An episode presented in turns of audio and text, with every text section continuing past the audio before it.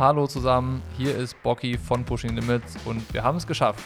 Sechs Shortcast-Episoden mit Simon Gehr sind im Kasten.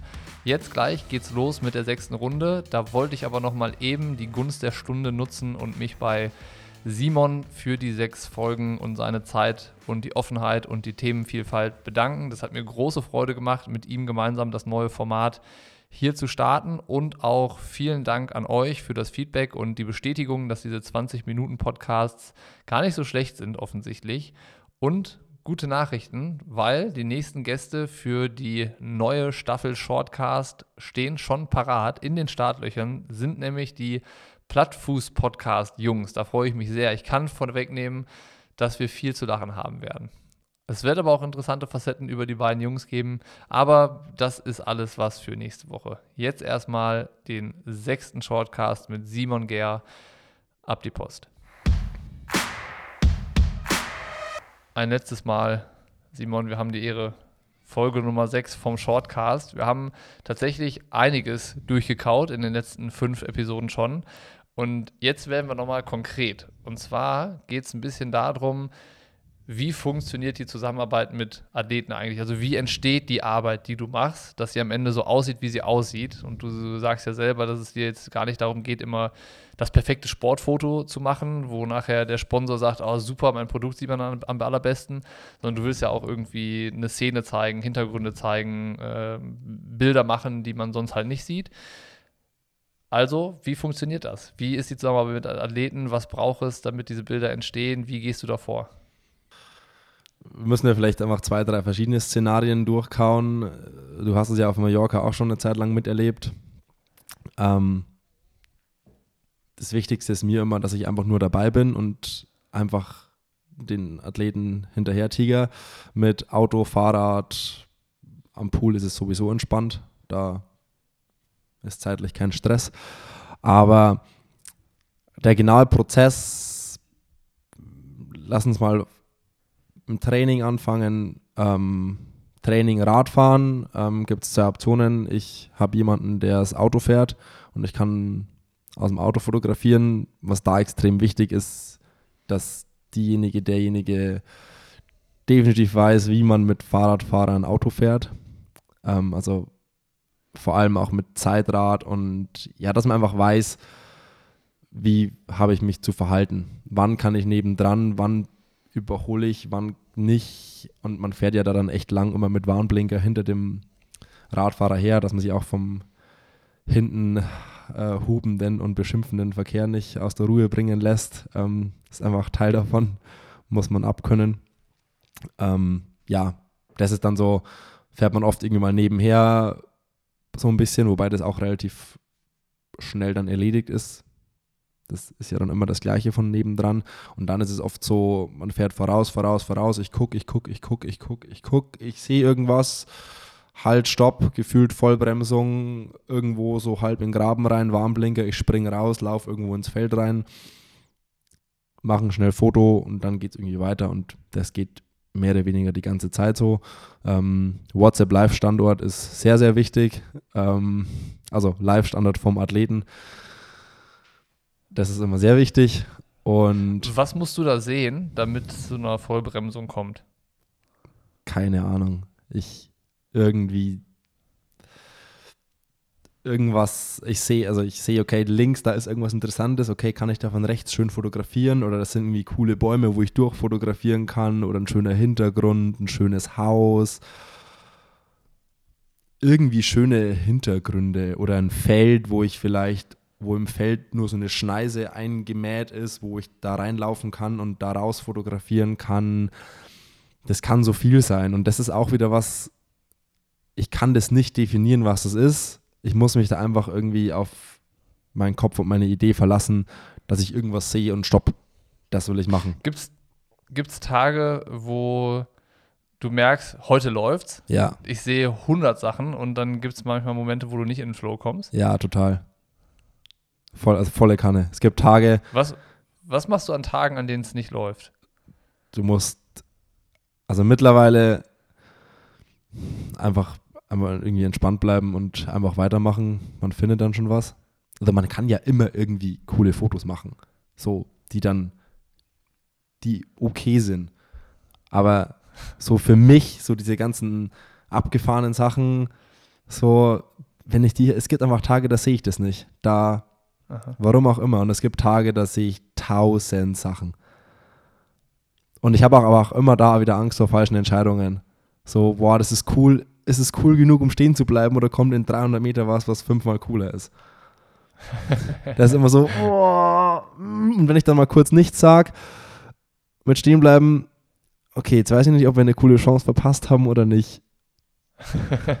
und es gibt auch. Klingt nach einem riesengroßen Dilemma. Es gibt auch Sachen, zum Beispiel Mallorca in dieser einen Ortsdurchfahrt, wo ich einmal aus diesem Friedhof daraus fotografiert habe mit euch drei, mit Nils, ich glaube, da war ich sogar zu viert oder warst du überhaupt dabei? Ich war nicht dabei, das also, waren Nils, Jens und Nick. Ja, ähm, da bin ich davor schon dreimal vorbeigefahren. Ich habe es auch irgendwie dreimal nicht geschafft, da ein Foto rauszumachen und das hat mich tagelang gewurmt, dass ich daraus kein Foto gemacht habe, machen konnte bis jetzt. Ich musste das unbedingt noch machen. Das, es gibt noch Sachen, die sehe ich und das muss ich machen. Und wenn, ich, wenn es dann nicht klappt oder das wurmt mich unendlich lang. Trainierst du als Fotograf eigentlich auch sowas wie jetzt dann Abläufe in Shootings oder ähm, dann dieses Athleten begleiten? Wie ein Athlet, der trainiert ja auch, der bereitet sich auf Wettkämpfe vor und du als Fotograf hast dein Handwerkszeug mit der Kamera dabei. Aber wenn du jetzt was feststellst, okay, da war ich noch nicht so gut, versuchst du dich selber zu verbessern, holst du auch Feedback von den Athleten ein, also dass wenn du jetzt äh, mit ein bisschen Abstand auf St. George blickst, fragst du dann schon, ey, war das alles okay so oder ähm, welche Vorbereitungen triffst du, damit das nachher alles so funktioniert und du in diesen Flow kommen kannst, dass gute Bilder entstehen und du da dann entsprechend eingestellt bist? Nee, gar nicht. Ähm, das Allerwichtigste ist für mich immer, ich mache mir, zerbreche mir immer davor unendlich den Kopf, auch so vor St. George, oh, wird das, kriege ich was richtig Cooles hin, kriege ich wirklich, wirklich Bilder hin, wo ich danach sage, geil, richtig cool. Ähm, aber am Ende des Tages, das einzig Wichtige ist, dass ich mich auf das verlasse, was ich seit 13 Jahren irgendwie mache und dass man einfach, man muss wie auch im Sport einfach locker bleiben und auf das vertrauen, was man kann, was man weiß und dann wird es schon. Ist dir das schon mal passiert, dass es ähm, Shootings gab oder Aufträge, wo du gemerkt hast, das funktioniert hier nicht? Irgendwie vielleicht auch, weil die Chemie äh, nicht stimmt mit Athleten. Jetzt wie am Beispiel von uns, wir waren auf Mallorca zusammen, natürlich zwei Wochen oder fast drei Wochen im Trainingslager und haben ja das zusammen im Zimmer gewohnt und ähm, da lernt man sich ja irgendwie relativ speziell dann kennen und so und weiß auch, was dann funktioniert und was nicht. Ähm, aber gibt es dann auch mal sowas, wo du sagst, oh, da, auf, darauf habe ich jetzt gar keine Lust, mit so jemandem Fotos zu machen. Gibt es sowas auch? Also, ähm, dass du halt jetzt nicht irgendwie nicht die Stimmung hast oder nicht in diesen Flow kommst und 100 Motive erkennst auf Anhieb, sondern wo du einfach merkst, so, boah, ich habe keine Lust, mit diesem Athleten Fotos zu machen? Gibt es sowas? Gab es sowas? Im Sport noch nie. Sind, nee, im Sport tatsächlich noch nie. Ähm, immer wenn AthletInnen Lust auf Bilder haben oder auch selbst Interesse daran haben, dann hat man ja irgendwo ein beidseitiges Interesse an der Sache und dann ist es immer cool. Ich glaube, es gibt ja auch SportlerInnen, die da weniger Lust drauf haben, weil das Konto halt einfach maximalst gut gefüllt ist und man das ja nicht machen muss und dann eher so eine Verpflichtung Vereinen gegen seinem Verein oder sowas gegenüber ist. Da könnte ich mir das schon vorstellen, dass die dann eher weniger Bock drauf haben. Also ich hatte auch schon Sachen mit, mit, mit Sportlerinnen aus ganz anderen Sportarten, wo es schon so war, so ey, können wir das irgendwie bitte in einer Viertelstunde und nicht in einer Stunde machen. Ich habe da eigentlich echt wenig Bock drauf, aber genau das fand ich zum Beispiel dann ganz cool dass er, Ach, ich hatte schon mal was zu tun mit ihm ähm, und ich wusste genau, er hasst es wie die Pest ähm, und findet es ganz, ganz schlimm und ich war auch gleich so, hey, komm, wir ziehen es heute relativ schnell durch, äh, wir machen das, das, das, das, das. Ich weiß, du hast gar keinen Bock drauf, ähm, aber komm, wir kriegen das irgendwie schnell hin und dann war das auch cool, weil der genau wusste, okay, ich verstehe ihn äh, und ich will nicht unnötig viel von ihm und dann hat es auch gut gepasst. Ähm, aber ja, gibt halt da solche und solche irgendwie. Aber war jetzt noch nie so, dass ich irgendwie gemerkt habe, boah, gar keine Lust drauf, das funktioniert hier so gar nicht. Wie viel Empathie braucht man als Fotograf? Sehr viel. Sehr viel. Ja. Also, man muss sich vor allem, das Wichtige ist, glaube ich, vor allem auch so im Zusammenleben dann irgendwie mit, mit Sportlern und Sportlerinnen halt einfach selbstlos zu sein, weil das, was du tust, ist das allerletzte in der ganzen, das unwichtigste und letzte in der ganzen Kette, aber doch wichtig. Also das Stimmt. hat der sportliche Erfolg steht über allem und alles, was damit zu tun hat, steht auch noch weit über allem, über dem, was du tust. Also eigentlich steht alles über dem, was du tust. Aber trotzdem ist das, was du tust, nicht unwichtig für den Sportler. Und trotzdem ist es für mich wichtig, mich komplett zurückzunehmen. Quasi gefühlt in, in dem Trainingslager ist es jetzt irgendwie anders, aber mal so rund um Wettkämpfe und sowas. Keine Ahnung, ich treffe da in der Woche keine einzige Entscheidung. Ich bin einfach nur dabei, Ja. bin einfach nur dabei und bin quasi einfach nur, mal negativ gesagt, Hündchen an alleine, der mitläuft. Du triffst halt Entscheidungen, die für deine Arbeit wichtig Ja. sind, aber keine Entscheidungen, die Einfluss auf den Ablauf vor Ort nehmen. Nein, gar nicht. Du bist einfach nur da und fügst dich dem, was, was passiert. Ob dir das gerade genehm ist oder nicht. Also für mich spielt das halt gar keine Rolle, mir ist das völlig egal. Ähm, ich bin damit komplett fein, aber ich kann mir halt auch vorstellen, dass es halt Leute gibt, die halt da nicht so einfach nur mitsurfen wollen und ich sage mal, ich gilt gar nichts. Ich bin dass ich da bin, ist nichts wert, außer Fotos. Fällt dir das schwer oder immer leicht, Wie meinst du? diese Rolle zu haben? Also zu sagen, ich weiß, dass meine Arbeit und das, was am Ende rauskommt, wichtig ist, aber ich bin's nicht. Also du weißt, dass deine Arbeit wichtig ist, aber ich spiele jetzt hier kein, ich bin jetzt nicht der Taktgeber. Ich gebe jetzt nicht die Richtung vor, ich treffe hier keine Entscheidungen, was es zu essen gibt, wann es zu essen gibt, was wir wann machen. Ähm, ich sage auch nicht, wir gehen jetzt raus und Fotos machen, weil das Licht jetzt unbedingt super schön ist oder sowas, sondern du in dieser, ähm, wie du es gesagt hast, Hündchen an der Leine Rolle bist. Fällt dir das immer leicht oder auch ab und zu mal schwer? Mm, Schwer ist es mir bis jetzt noch nie gefallen. Ähm, ich finde es manchmal sogar entspannt, weil ich muss einfach keine Entscheidungen treffen. Ja, es ist ja interessant, weil ich glaube, das heißt, ich glaube, ich habe es mir so vorgestellt, dass Fotografen, ähm, deren Arbeit ja immer gesehen wird und bewertet wird, also das gefällt mir oder das gefällt mir nicht, dass man da schon irgendwie auch ein gewisses Ego haben muss. Und das, so wie du es nennst oder beschreibst, muss man das ja komplett ausblenden in der Zeit, wo man mit Athleten unterwegs ist. So empfinde ich das. Also das, finde, das empfinde ich für wichtig. Ist es wahrscheinlich extrem, Da müsste, Damit da müsste, da müsste äh, man äh, vielleicht Athletinnen und Athleten fragen, mit denen ich arbeite, wie die das sehen. Aber ich finde es für sehr wichtig. ich kann es ja nur jetzt aus der Erfahrung ähm, beschreiben, die wir zusammen gemacht haben. Da war das immer genau so, wie du es gesagt hast. Ne? Also in den ähm, Trainingsphasen, also meist halt Ruhetage ausgeklammert, äh, wo du dann halt irgendwie so dein Ding gemacht hast, ein bisschen selber Fahrrad fahren gehen, weil du Bock hattest oder nach Palma fahren oder sowas, äh, war es halt immer so, ja, was macht ihr morgen, wer macht was wann und dann hast du halt so ein bisschen geguckt, wo, wo hängst du dich ran und bist dann so dabei. Aber es war halt auch immer so, man hat es nicht gemerkt, wenn du da bist. Also jetzt in den Trainingseinheiten. Man wusste, okay, Simon begleitet mich heute, aber teilweise wusste ich ja auch gar nicht, wo du gerade bist. Ne? Das ist, äh, das ist angenehm. Also es ist jetzt nicht so, dass man als Athlet dann äh, eine Einflussnahme oder sowas spürt. Man weiß aber, man kriegt am Ende coole Bilder und hat noch irgendwie was zum Posten. Ja, also ist auch so, in den ersten Tagen war es ja dann oft so, ja, also ich würde da und da das machen, passt das so? Wo ich dann so bin, ey, das ist mir scheißegal, was du machst. Du machst dein Ding und ich komme schon irgendwie nach. Ja. Mal so ganz hart gesagt. Ich finde schon meinen Weg irgendwie und wenn ich meinen Weg nicht finde, irgendwie davon was zu kriegen, dann ist es mein Problem, dann habe ich das falsch gemacht. Und nicht du, weil du dein Training da und da gemacht hast.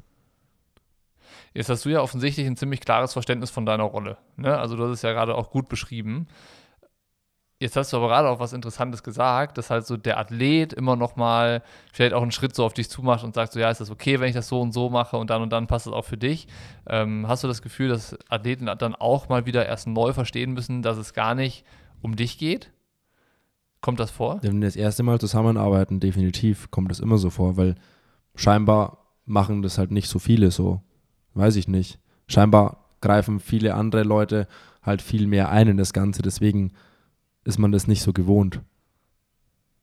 Das ist ein interessanter Punkt eigentlich, dass die Athleten da dann nochmal so von dem, was sie eigentlich tun mit dem Training und sich darauf zu konzentrieren, dann so ein Stück abrücken, um zu gucken, dass du halt deine Arbeit als Fotograf auch gut machen kannst. Ja, weil, weil dann ist es ja auch so, dann, dann ordnen sie in dem Moment ja so ein bisschen das, was sie tun, dem unter mit, dem, mit den guten Fotos. Ist ja eigentlich total spannend, dass so, dass das erstmal in, also dass das erstmal fluppen muss. Ja, man weiß ja auch nicht, wie, also woher sollen die auch wissen, wie ich arbeite, wenn wir uns nicht kennen davor? Und das ist halt einfach meine Art und Weise. Ähm, und, aber woher sollen die das wissen? Scheinbar, und weil, weil scheinbar ist es halt nicht ja. selbstverständlich so und scheinbar ist es nicht überall und immer so. Ähm, ja, deswegen, das ist ja auch so, wenn ich, ich bin jetzt mit, wir müssen noch den Prozess von, wie mache ich Fotos äh, fertig machen mit, mit, mit Laufen auch und sowas. Ähm, ist ja auch zum Beispiel so, wenn ich jetzt mit, ich fotografiere dann oft ja auch vom Rad irgendwie, fahre am Rad mit und habe die Kamera dann so am, so am Rücken und ähm, wenn wir da irgendwie so zwei, drei Stunden Rad fahren, ähm, bin ich auch ganz gern erstmal irgendwie so die ersten 20 Minuten, halbe Stunde einfach nur irgendwie so ein bisschen zusammen Rad fahren, um sich so ein bisschen aneinander, dass ich so ein bisschen weiß, wie fährt diejenige, derjenige Rad quasi, weißt du, wie ich meine? Dass ich eine Sicherheit habe, okay, es ist jetzt auf jeden Fall vertraut genug so, dass ich jetzt da nah ran kann mit Kamera und Rad und so, was ja nicht ganz ungefährlich ist, muss man auch dazu sagen, ähm, dass das passt und sich niemand unsicher fühlt. Also man braucht einfach, glaube ich, so ein gewisses Vertrauen dann zusammen. Mhm. Und ja, das ist, glaube ich, für beide Seiten wichtig. Unterscheiden sich Bilder, die du machst von Athleten, die du schon sehr gut kennst und mit denen du schon öfter zusammengearbeitet hast, von Bildern, die du von Athleten machst, die du nicht so gut kennst? Hm, würde ich jetzt nicht sagen, weil, also gut, sind, die Bilder unterscheiden sich dann, wenn ich Athletinnen fotografiere, die noch nicht wissen, was ich tue, die meine Arbeit nicht kennen. Weil dann gehe ich nicht so in your face krass extrem nah dran. Also so, wenn Athletinnen wissen, was ich tue, dann wissen die, dass es oft sehr nah, sehr persönlich und sehr nah dran ist irgendwie. Und dann habe ich da auch kein Problem, da irgendwie 10 Zentimeter vom Gesicht zu fotografieren und da voll reinzuhalten. Wenn es anders ist, wenn die zwar wissen, okay, ich bin irgendwie Fotograf und ich mache da irgendwie was und kenne aber meine Arbeit noch nicht und wir haben davor, ich komme irgendwie zu dem Training hin, die trainieren irgendwie schon und ich bin nur so eine Dreiviertelstunde oder Stunde dabei, dann gehe ich nicht so krass nah ran, weil ich nicht weiß, ob sich die überhaupt wohlfühlen damit. Das unterscheidet sich dann also schon.